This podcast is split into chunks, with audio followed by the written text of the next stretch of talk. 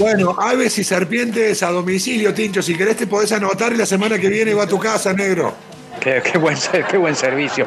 Eh, bueno, este, con el certificado de negatividad pertinente, por supuesto, ¿no? Y con el barbijo bien colocado, cubriendo incluso la nariz. ¿Cómo te va, Guille Galeano? Qué bueno poder saludarte. Hola, Tincho, querido, ¿qué haces? ¿Cómo estás? Acá estamos en una relación este, simbiótica, sería un canje de ébola por COVID. Acá, qué, que yo no necesitaba, pero bueno. Qué panorama el que están pintando, por favor. Abóquense al, al micro de, una vez sin, sin, sin alertarnos más, por favor, vamos. Yo te digo, pisé el patio y me agarró ébola directamente.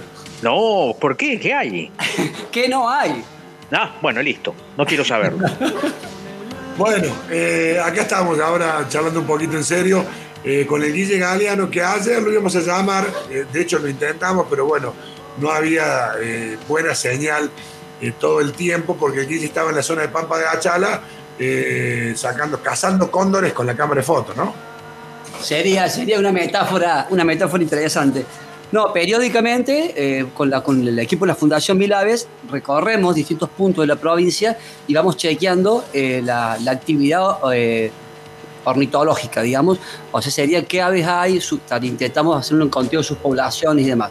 Sabemos que estamos en pleno invierno, primeros días de julio, y por ende las migraciones van transcurriendo, digamos, y es en esta época cuando llegan los migradores C, que hemos explicado en una oportunidad, que son aquellas aves que nidifican y crían en Patagonia, pero claro, la inclemencia del tiempo, las bajas temperaturas y la nieve hace que migren un poco más al norte y lleguen hacia Córdoba.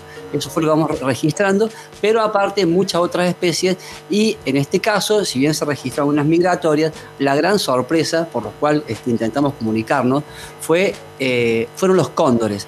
No son migratorios, son residentes, son residentes, están acá todo el año acompañándonos en las sierras grandes y en sierras chicas en algunos puntos de la provincia de Córdoba.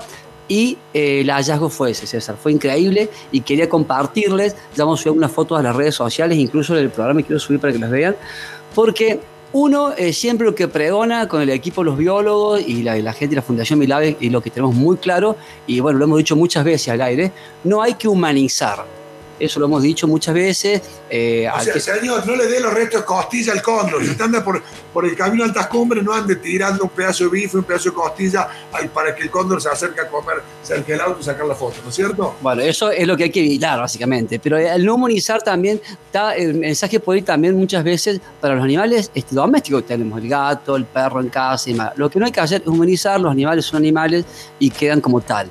Pero, pero, por ahí suceden, algunas eh, nos encontramos con determinadas situaciones tan particulares y tan similares a lo que hacemos los humanos que inevitablemente nos causan o miedo, ternura, eh, nos producen amor muchísimas veces. Y esto es con lo que me encontré ayer en Pampa de Achala.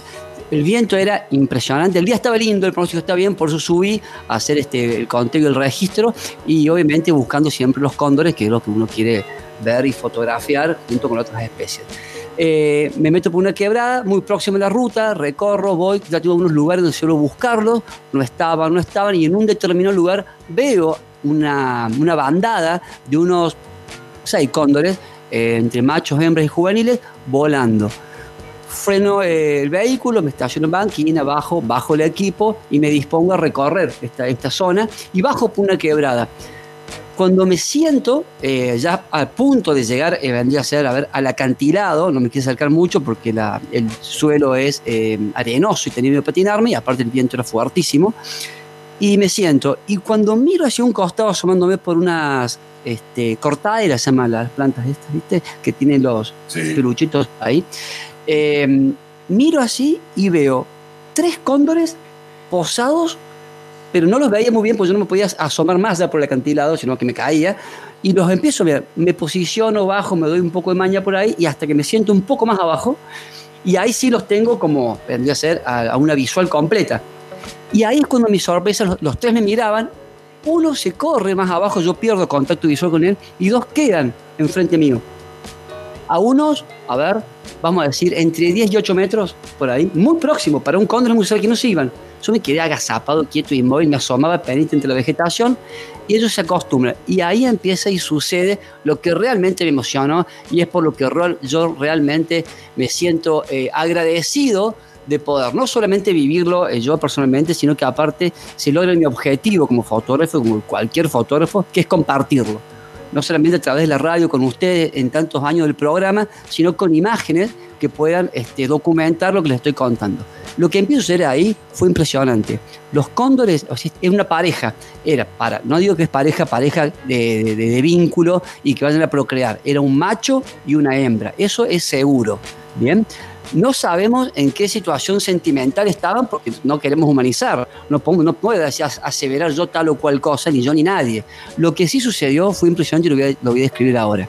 Se empezaron literalmente a dar piquitos y empezar a acicalarse uno al otro simultáneamente con esos picos que para que la villa tenga idea, el cóndor mide un envergadura de 3 metros, un pico muy poderoso, unos picos más poderosos entre las aves, y un cuero, a ver, no quiero decir un animal que no conozcamos, algo que conozcamos, de vaca, muy pero muy duro, es el cóndor que tiene la capacidad de abrirlo con esa potencia, filo y fuerza. Con ese mismo pico, la hembra le agarraba el párpado del ojo al macho y se lo estiraba despacito como haciéndole cariños.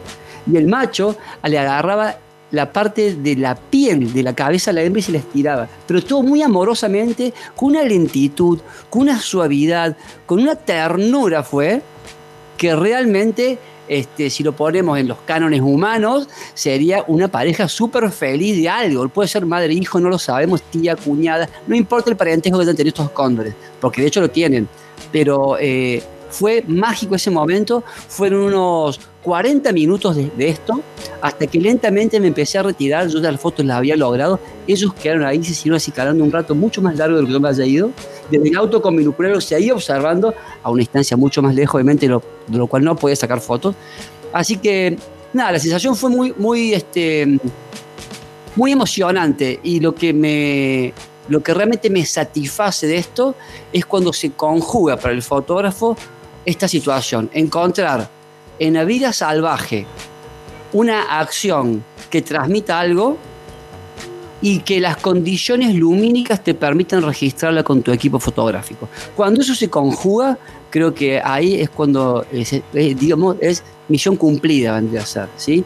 Así que creo que estas escenas, que por ahí nos van a conmover no solamente al mundo ornitológico, científico, por lo mejor no tiene ningún valor científico ni ornitológico, pero sí, eh, lo cual es... Eh, el trabajo de la Fundación Milaves, uno de los pilares también, que es la comunicación, que es la difusión, y creo que estas imágenes van a llegar a muchísimas personas, y creo que el mensaje no es cuán romántico fue el cóndor o cuán simpática fue el hombre con el macho, sino que entendamos como cordobeses que tenemos regiones que tenemos áreas, que hay un ecosistema que proteger donde suceden estas y muchas cosas más. Y obviamente muchas veces no hay un fotógrafo para registrarlo, pero que ahí están y que hay que protegerlos y cuidarlos. Así que eso es el mensaje para la audiencia cuando ven esta foto y escuchen este relato.